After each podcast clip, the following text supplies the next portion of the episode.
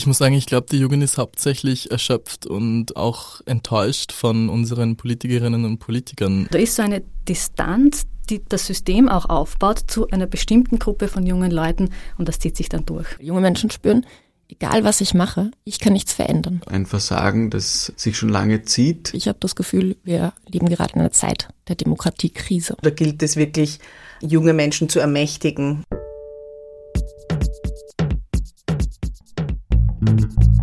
Richtig und falsch. Der Podcast über politische Bildung. Von Zentrum Polis, Demokratie 21 und der Arbeiterkammer Wien. Hallo und herzlich willkommen zu dieser Folge von Richtig und Falsch, dem Podcast über politische Bildung. Mein Name ist Ambra Schuster, ich bin Journalistin und mache Nachrichten für junge Menschen. In meiner Arbeit bekomme ich über Kommentare und Rückmeldungen täglich recht direkt mit, wie es den Jugendlichen in Österreich gerade geht und was sie beschäftigt. Viele machen sich Sorgen oder zumindest Gedanken um ihre Zukunft. Einige engagieren sich daraufhin auch politisch, sie wollen was ändern. Demgegenüber stehen aber auch viele andere, die auf die tägliche Nachrichtenlage nur noch mit Zynismus, Gleichgültigkeit oder Teilnahmslosigkeit reagieren. Diese Beobachtung teilt auch Christoph Kornitzer. Er ist Schulsprecher der Berufsschule für Bürokaufleute und Landeskoordinator der Berufsschülerinnenvereinigung Wien. Ich muss sagen, ich glaube, die Jugend ist hauptsächlich erschöpft und ähm, auch enttäuscht von unseren Politikerinnen und Politikern. Wir erwarten uns, dass wenn wir wählen dürfen, und wenn wir wahlberechtigt sind, dass wir hier eine Auswahl an Personen haben, die uns gut vertreten können. Und ich bemerke vor allem in der Jugend, dass wir uns derzeit einfach von niemandem wirklich vertreten fühlen, von keiner Partei, von keinen Organisationen. Der Zweifel an der Demokratie und demokratischen Prozessen, wie wir sie kennen, ist in den letzten Jahren gewachsen.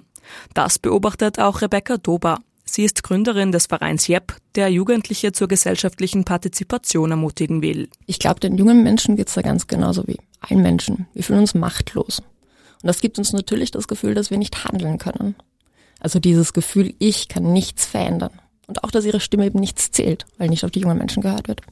In meinen Augen führt das ganz stark zu einer Demokratiemüdigkeit.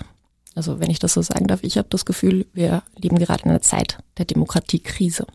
Weil junge Menschen spüren, egal was ich mache, ich kann nichts verändern. Demokratiekrise, das klingt ganz schön düster.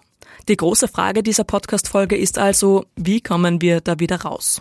Welche Gruppen von Jugendlichen haben wir am Weg verloren und wie gelingt es Lehrkräften, sie wieder an Bord zu holen und das Vertrauen in die Demokratie zu stärken? All das schauen wir uns jetzt an. In Sachen Demokratie und Jugend war allen Gästen dieser Podcast-Folge ein Punkt besonders wichtig. Junge Menschen dürfen zu einem unverhältnismäßig hohen Prozentsatz nicht wählen, weil sie die österreichische Staatsbürgerschaft nicht haben. In Wien darf sogar rund ein Drittel der Menschen nicht wählen, darunter auch 72.000 Wiener Jugendliche zwischen 16 und 24 Jahren. Das Thema haben wir uns übrigens in der Folge Jugend ohne Wahl schon mal genauer angesehen. Hört da gerne rein. Jedenfalls führt alleine das schon dazu, dass sich Jugendliche fragen, welchen Platz sie in dieser Gesellschaft haben. Martina Zandonella ist Senior Researcher am Sora-Institut in Wien und kann die Jugendlichen gut verstehen. Ich darf ja nicht mitmachen, warum soll ich mich für das Ganze interessieren? Das ist schon was, was wir hören und was auch natürlich nachvollziehbar ist, oder? Weil bei Demokratie geht es ja um Beteiligung, darum, dass man die Lebensumstände einfach politisch mitbestimmen darf. Das ist der Kern von Demokratie. Und wenn der hier in Wien zum Beispiel für so viele Menschen nicht gilt, dann hat die Demokratie insgesamt natürlich ein Problem. Ilkim Erdost leitet den Bereich Bildung bei der Wiener Arbeiterkammer. Sie erinnert sich gut, wie prägend das Wahlrecht ihrer Eltern für ihr eigenes weiteres Demokratieverständnis war. Ob ich wählen gehen kann, war für mich zum Beispiel äh, identitätsstiftend, weil meine Eltern, als sie die österreichische Staatsbürgerschaft bekommen haben, da war ich zehn, da habe ich sie dann auch bekommen, sozusagen mit ihnen, kann ich mich noch sehr genau erinnern, wie aufgeregt mein Vater war, als er das erste Mal wählen gegangen ist. Ja, es war eine, es war ein denkwürdiges Ereignis. Und ich weiß noch, dass mich das sehr beeindruckt hat, als Tochter meine Eltern so äh, emotional zu erleben. Und diese, diese Identität oder diese Erlebnisse, die fehlen den jungen ähm, Migrantinnen und Migranten, die aufgrund dessen, dass ihre Eltern die Staatsbürgerschaft nicht erlangen können, sich damit aber auch natürlich nicht äh, angesprochen fühlen von Demokratie und von Wahlen, dass sie ihre Eltern nicht so erleben. Wenn sich ein junger Mensch in einer Gesellschaft nicht willkommen fühlt, hat das außerdem langfristige Folgen. Es macht etwas mit ihnen. Das führt dazu, dass große Institutionen oder auch demokratische Parteien, aber insgesamt der demokratische äh, Prozess als sehr weit entfernt wahrgenommen wird. Äh, nicht nur von jungen Menschen, aber im verstärkten Maß von jungen Menschen. Und dass äh, es eine Entfremdung gibt, auch ähm, dahingehend, dass Junge äh, das Gefühl haben, dass die Themen, die sie bewegen, die ganz klar Zukunftsthemen sind, wie zum Beispiel der Klimawandel, die Klimakrise, äh, nicht mit der Relevanz bedacht sind oder auch nicht die Aufmerksamkeit bekommen, die sie bekommen sollten. Ein weiterer Ursprung für die Demokratieverdrossenheit ist die soziale Ungleichheit. Nicht nur Menschen ohne Staatsbürgerschaft, auch Jugendliche aus chancenbenachteiligten Familien entfremden sich immer öfter von der Demokratie. Rebecca Dober vom Verein JEP sieht hier eine Art Negativspirale. Partizipation ist eindeutig ein Privileg in Österreich. Und wir wissen ja auch, ähm, auch wieder aus dem Demokratiemonitor, dass in der Gruppe der jungen Menschen, die sich gar nicht beteiligen, also ich spreche von nicht wählen, nicht auf Demonstrationen gehen, sich nicht einmischen, nicht mitreden, in der Gruppe derjenigen Jugendlichen, die sich gar nicht beteiligen, sind doppelt so viele junge Menschen aus chancenbenachteiligten Familien als Jugendliche, die aus nicht chancenbenachteiligten Familien kommen. Und das ist natürlich dann auch ein Problem, wenn die jungen Menschen, die natürlich auch betroffen sind von den Krisen, nicht mitreden und ihre Bedürfnisse einbringen, dann wird über ihren Kopf hinweg entschieden. Halten wir kurz fest. Jugendliche fühlen sich auch mit Staatsbürgerschaft oft vom politischen Diskurs ausgeschlossen. Selbst wenn sie wählen gehen und teilhaben dürften, fehlen gerade jungen Menschen aus benachteiligten Familien oft einfach Zeit und Ressourcen, um sich mit der Demokratie zu beschäftigen, geschweige denn sich für Politik zu interessieren. Martina Zandonella von Zora beobachtet hier schon eine Schere zwischen den jungen Menschen, die sich vor allem entlang der ökonomischen Sicherheit auch teilt, sozusagen die jungen Menschen, die im Großen und Ganzen keine Geldsorgen, wenn wir salopp sagen haben. Die haben auch ein sehr hohes politisches Interesse, die engagieren sich auch mehr. Und dann haben wir die jungen Menschen, die einfach viel stärker in Existenzfragen auch begründet sind und die dort viel ärger beschäftigt sind damit, wie sie im Grunde ihren Alltag auch schaffen, wie sie ihre Lehre zum Beispiel schaffen da fehlt es dann einfach an Ressourcen für jetzt großartige politische Betätigung. Einer, der das nur allzu gut bestätigen kann und auch im Schulalltag beobachtet, ist Peter Haselmeier. Er unterrichtet am BG 13 in der Fichtnergasse im 13. Wiener Gemeindebezirk. Also es ist tatsächlich, äh, glaube ich, so, dass momentan natürlich Kinder aus ärmeren äh, Verhältnissen oder der, der unteren Klassen mit ganz anderen Problemen zu kämpfen haben. Also ich glaube Kinder von alleinerziehenden Müttern, die äh, vielleicht auch noch joblos sind, haben sicher andere Probleme als wie irgendwelche privilegierte Kids, die es sich auch leisten können, einmal auf die Demo zu gehen und Texte zu lesen. Martina Zandonella spricht hier von einem systemischen Versagen und analysiert, was das für die Zukunft bedeutet. Wir sprechen in der Forschung von der Zweidritteldemokratie, wo sich einfach das untere, unter Anführungszeichen im Grunde das ökonomisch schlechteste Drittel irgendwann überhaupt nicht mehr beteiligen wird. Die Beteiligung wird immer weniger und irgendwann hören sie auf. Eben mit diesem Gefühl, es bringt nichts. Sogar wenn ich dürfte, brauche ich meine Stimme nicht abgeben, weil es sowieso nirgendwo ankommt. Sehr vereinfacht lässt sich also sagen, weniger Geld bedeutet mehr Distanz zur Politik, bedeutet weniger Teilhabe. Wenn das bei den Eltern beginnt, setzt sich das unter den Jugendlichen vielfach fort. Und trotzdem, statt jungen Menschen pauschal vorzuwerfen, sie interessieren sich nicht für Politik, müsste eher hinterfragt werden, warum können sich so viele junge Menschen die Teilhabe am demokratischen Diskurs nicht leisten? Demokratie, das bedeutet auch gleiches Recht für alle. Damit kommen wir zur nächsten demokratiepolitischen Baustelle. Damit Demokratie an der Schule überhaupt ernst zu nehmen vermittelt und damit gestärkt werden kann, braucht es die gleichen Rechte für alle Schülerinnen und Schüler. Eine Gruppe, die sich da allerdings schon seit Jahren strukturell ungleich behandelt fühlt, sind Berufsschülerinnen. Christoph Kornitzer von der Berufsschule für Bürokaufleute haben wir eingangs schon gehört. Er sagt, dass es jetzt viel bräuchte, um den Frust, der sich vor allem in den letzten beiden Jahren gegen die Politik aufgestaut hat, wieder abzubauen. Berufsschulen sind vor allem während der Pandemie, aber auch bereits davor immer vergessen worden. Es kamen immer zuerst die AHS und BMS mit ähm, neuen Maßnahmen, mit äh, Hilfspaketen, mit Unterstützung. Ähm, und dann kamen die Berufsschulen dran und wenn sie überhaupt dran kamen. Und es war dann zum Teil so, dass wir am Mittwochabend erfahren haben, dass wir am Donnerstag in der Früh im Distance Learning sind mit null technischer Ausstattung und sonstigen Ressourcen. Man kann nicht auf der einen Seite schreien, ja, uns fehlen die Fachkräfte, wir haben keine Fachkräfte mehr. Die Betriebe leiden darunter, dass sie keine Leute mehr finden und auf der anderen Seite die Lehrlinge entweder ähm, unter den miesesten Bedingungen ausbilden oder sie gar nicht erst einmal einstellen. Und ähm, das ist so eine Doppelmoral, die ich einfach ähm, nicht okay finde und die auch einfach zu Problemen führt. Und deswegen muss man auf jeden Fall im Berufsschulbereich etliches machen. Es braucht eine Digitalisierung, es braucht ähm, eine Renovierung einiger Schulgebäude. Manche Schulgebäude stammen noch aus dem letzten Jahrhundert, aus der mehr oder weniger Kaiserzeit. Da denke ich, ähm, braucht es einiges, um den Berufsschülerinnen und Berufsschülern zu zeigen, da ist jemand, der interessiert sich für uns, der hört unsere Anliegen und der interessiert sich für unsere Probleme. Dass hier eine doch recht große Gruppe von Jugendlichen so lange mit ihren Anliegen und Bedürfnissen ignoriert worden ist, sei fatal, sagt Martina Zandonella. Statt der Jugendlichen waren wie so oft die Erwachsenen im Fokus. Wenn wir uns erinnern, im ersten Jahr der Pandemie, es hat überhaupt niemand über Lehrlinge geredet. Es ging nur um Homeschooling. Es ging vor allem darum, wie schlecht es den Eltern mit dem Homeschooling geht. Es ging gar nicht so sehr um die jungen Leute. Und die Lehrlinge hatten überhaupt keinen Fürsprecher, keine Fürsprecherin und das war ein ganzes Jahr lang. Und bei denen ist es jetzt nochmal dramatisch runtergegangen, aber auch insgesamt sehen wir, dass das sehr stark gesunken ist, dieses Vertrauen in das System und auch diese diese Distanz zu den politischen Eliten, wo man das Gefühl hat, okay, wir sind irgendwie die Zukunft oder als junge Generation, wir haben Ideen, wir wollen mitgestalten, wir wollen zumindest mal gehört werden in einem ersten Schritt und es passiert einfach nichts. Dem müsse man entgegensteuern, sagt Ilkim Erdost. Lehrlinge bräuchten gleich wie alle anderen SchülerInnen Möglichkeiten, Selbstwirksamkeit zu erfahren.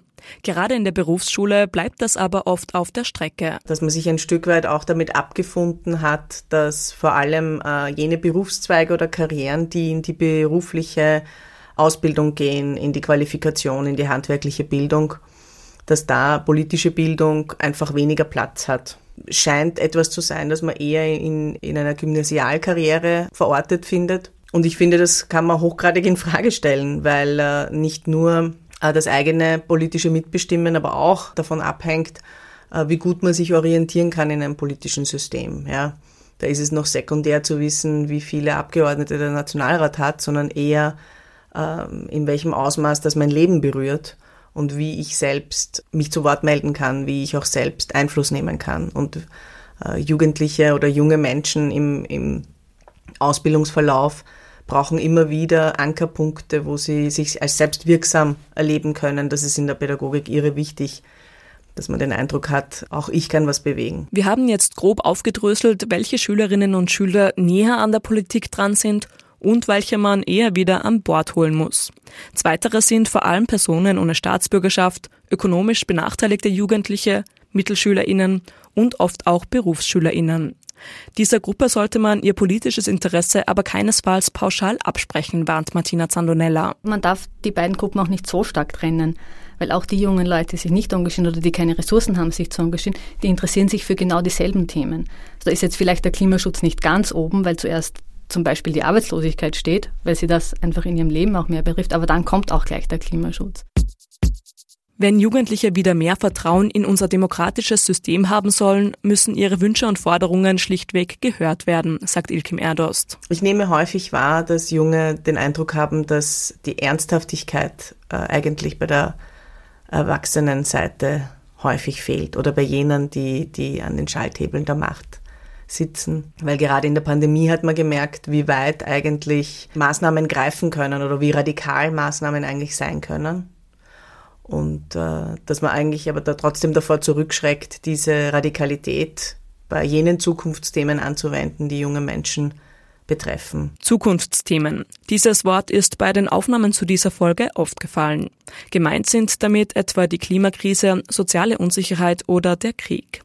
Allen ist bewusst, dass junge Menschen derzeit mit einer besonders überwältigenden Welt voll Krisen klarkommen müssen. Umso wichtiger wäre es jetzt, ihnen Perspektiven anzubieten. Der Demokratieverdrossenheit könnte so entgegengesteuert werden, sagt Martina Zandonella von Sora. Das ist spannend, weil ich glaube, es geht nicht primär um die Themen. Es wird fast nochmal davor gelagert darum gehen, dass die Politik tatsächlich auch eine Zukunftsvision hat und auch klar machen kann, wofür sie steht und wohin sie will. Also das ist das, was wir jetzt gerade wieder gesehen haben in einer aktuellen Studie von uns, dass die jungen Leute, das, was sie am meisten kritisieren, ist die Kurzfristigkeit der Politik. Es ist extrem kurzfristig, es wird halt auf ein paar Jahre geschaut und nicht weiter.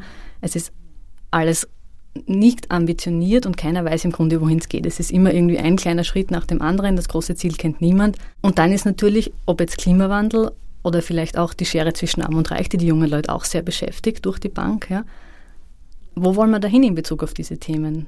Und das ist, sind, glaube ich, zwei verschiedene Sachen. Zum einen das Thema, das Issue und zum anderen aber auch, wie, wie mache ich überhaupt Politik und wo will ich hin, gerade für die junge Generation, die ja noch hoffentlich sehr lange auf dem Planeten sein wird. Die muss ja auch wissen, wo geht's hin. Halten wir kurz fest. Die eingangs erwähnte Demokratiekrise hat viele Gesichter. Da ist das fehlende Wahlrecht, die sozialen Ungleichheiten, die vergessenen Lehrlinge in der Pandemie und eine Politik, die den Jugendlichen keine klaren Perspektiven aufzeigt. Woher der Frust kommt, haben wir schlaglichtartig besprochen. Und trotzdem, es gibt auch immer wieder Grund für Optimismus. Wir sehen eine Jugend, die sich vielfach online politisiert und organisiert und das auf die Straße trägt. Stichwort Fridays for Future, die Lobautunnelbesetzung oder die Black Lives Matter Proteste. Rebecca Dober vom Verein JEP gibt das Hoffnung. Das gab es immer schon. Es gibt immer die, die ganz aktiv sind. Dann gibt es die, die engagiert sind, aber noch nicht aktiv sind. Und dann gibt es die, die noch gar nicht engagiert sind. Und dann wäre es doch toll, mit den Menschen wieder in Austausch zu treten und zu sagen, okay, was wäre wenn? Die, die aktiv sind, die mischen sich jetzt schon ein. Wenn man die, die jetzt engagiert sind, also Interesse hätten, aber noch nichts machen, dass man die einfach unterstützt, was braucht ihr und sie wieder einfach mit beteiligt und sie fragt, weil sie wissen, was sie brauchen würden, um aktiv zu werden. Und ich würde sagen, dass die dann genau die Richtigen sind, die dann diejenigen, die nicht engagiert sind, ins Boot holen können und auch aktivieren. Weil das können wir schlecht, wenn wir jetzt sagen, bitte setzt euch für den Klimawandel ein. Das hat ja nie funktioniert. Wenn man aber betrachtet, wie zum Beispiel Fridays for Future funktioniert, ja, dann empowern junge Menschen andere junge Menschen. Und das glaube ich ganz stark. Man muss jungen Menschen die Politik eben schon auch ein bisschen schmackhaft machen und so das Interesse wecken, sagt Schulsprecher Christoph Kornitzer. Was es dafür braucht? Es muss auf die Jugend zugegangen werden. Also man kann nicht erwarten, dass die Jugend zu, zu den Politikerinnen und Politikern kommt und ähm, von sich aus Themen anspricht, ähm, die, die sie interessieren. Also jetzt von, von denen, die noch nicht engagiert sind. Die anderen machen es eh schon. Und man muss ihnen zeigen, dass Politik nichts Uncooles ist und dass das nicht uncool ist, sich damit auseinanderzusetzen, weil es de facto dein Leben bestimmt. Es sind die Entscheidungen, ähm, wie viel morgen die Milch im Supermarkt kostet, es sind die Entscheidungen, ob du frei dein Fußball spielen kannst, es sind die Entscheidungen, ob du morgen zur Schule gehst oder nicht oder zu Hause sitzt im Lockdown und es sind die Entscheidungen, ob die Clubs offen haben oder nicht. Von Christoph Kornitzer kommt auch ein Weckruf an die Politik. Sie soll aufwachen und die Jugendlichen wahrnehmen. Sonst verlieren wir die Jugendlichen, die bereits politisch engagiert sind, auch noch. Und wenn dann die anderen Jugendlichen sind, okay, die Jugendlichen, die engagiert sind, die sich für die Themen einsetzen, die sie betreffen, die kommen weiter, die kommen voran, da wird was äh, passieren, ähm, auf die hört man, dann ist es, glaube ich, auch eine größere Motivation, da selbst mitzumachen und sich selbst zu engagieren, weil man dann auch seine Themen durchbringen möchte, weil natürlich nicht alle Jugendlichen dieselben Interessen verfolgen. Und ähm, ja, ich denke, das wäre mal ein guter Anfang. Demokratie stärken, das gelingt vor allem, wenn Schülerinnen und Schüler sie selbst erleben und nicht nur aus dem Schulbuch als etwas Antikes kennenlernen. Rebecca Dober betont deshalb nochmal, wie wichtig Partizipation ist, auch im Unterricht. Partizipation muss Teil unserer Demokratiekultur sein. Und weil das natürlich viel zu hochschwellig ist, würde ich das ein bisschen erklären. Ich glaube, dass es ganz wichtig ist, dass es auf der einen Seite politisch verankert ist, auf der anderen Seite auch im Unterricht ganz stark verankert ist, dass Partizipation gelehrt wird. Weil wie soll ich denn ein mündiger Bürger oder eine mündige Bürgerin sein, wenn ich durchs Schulsystem gehe und von Demokratie nur aus der Antike erfahre? Weil wir lernen Demokratie nicht, wie es aktiv ist. Wir hören vielleicht mal, ja, es gibt natürlich links und rechts und man kann wählen gehen, aber das war's. Und ich glaube, ganz wichtig ist, Demokratie lernt man, wie gesagt, nicht aus Schulbüchern, sondern über Erfahrungen. Du musst Demokratie erfahren. Und darum sollte es in der Lebensrealität von jungen Menschen, so oft es nur geht, die Möglichkeit geben, Demokratie zu erfahren. Halten wir kurz fest. Die Politik hat aus Sicht der Jugendlichen und auch aus Sicht der Forschung also eine gewisse Bringschuld. Sie muss die Lebensrealitäten junger Menschen, ihre Sorgen und Bedürfnisse ernst nehmen. Und sie muss Möglichkeiten für Beteiligung schaffen und so das Vertrauen wiederherstellen. Aber was kann die politische Bildung tun, damit sich Jugendliche nicht frustriert abwenden? Wie können Demokratiekompetenzen gestärkt und gefördert werden? Ilkim Erdost von der AK Wien sagt, in erster Linie müsse das Fach politische Bildung an sich gestärkt werden. Das, was es, glaube ich, dringend braucht, ist ein eigenes Fach politische Bildung, das mit ausreichend Zeit und Ressourcen ausgestattet ist, damit äh, im Bildungssystem das einfach einen ganz klaren Platz hat und einen ganz klaren Anker hat, wo einfach über Demokratie, über äh, Diskurskultur, über unterschiedliche Positionen, über Ideologie, Grundwerte, Menschenrechte äh, diskutiert werden kann und wo das äh, einen Rahmen hat. Also da gilt es wirklich, äh, junge Menschen zu ermächtigen und sie nicht zu überwältigen. Das braucht es vor allem in der politischen Bildung. Das heißt, ohne diesen Rahmen ähm, und ohne diesen didaktischen Rahmen bleibt die politische Bildung immer unterrepräsentiert und ähm, auch schlecht ausgestattet. Wie viel Demokratieverständnis sich Jugendliche aus der Schule mitnehmen, hängt noch immer oft davon ab, wie engagiert ihre Lehrkräfte sind.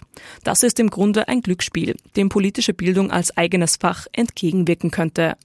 Ein eigenes Fach, allerdings ebenfalls aus eigener Initiative heraus, gibt's am BG 13 in der Fichtnergasse. Dort hat Peter Haselmeier gemeinsam mit seiner Kollegin Barbara Fross das Wahlpflichtfach Education for Future ins Leben gerufen. Es ist ein Wahlpflichtfach an unserer Schule, das wir erfunden haben. Wir haben dafür einen Lehrplan geschrieben im Sommer 2021.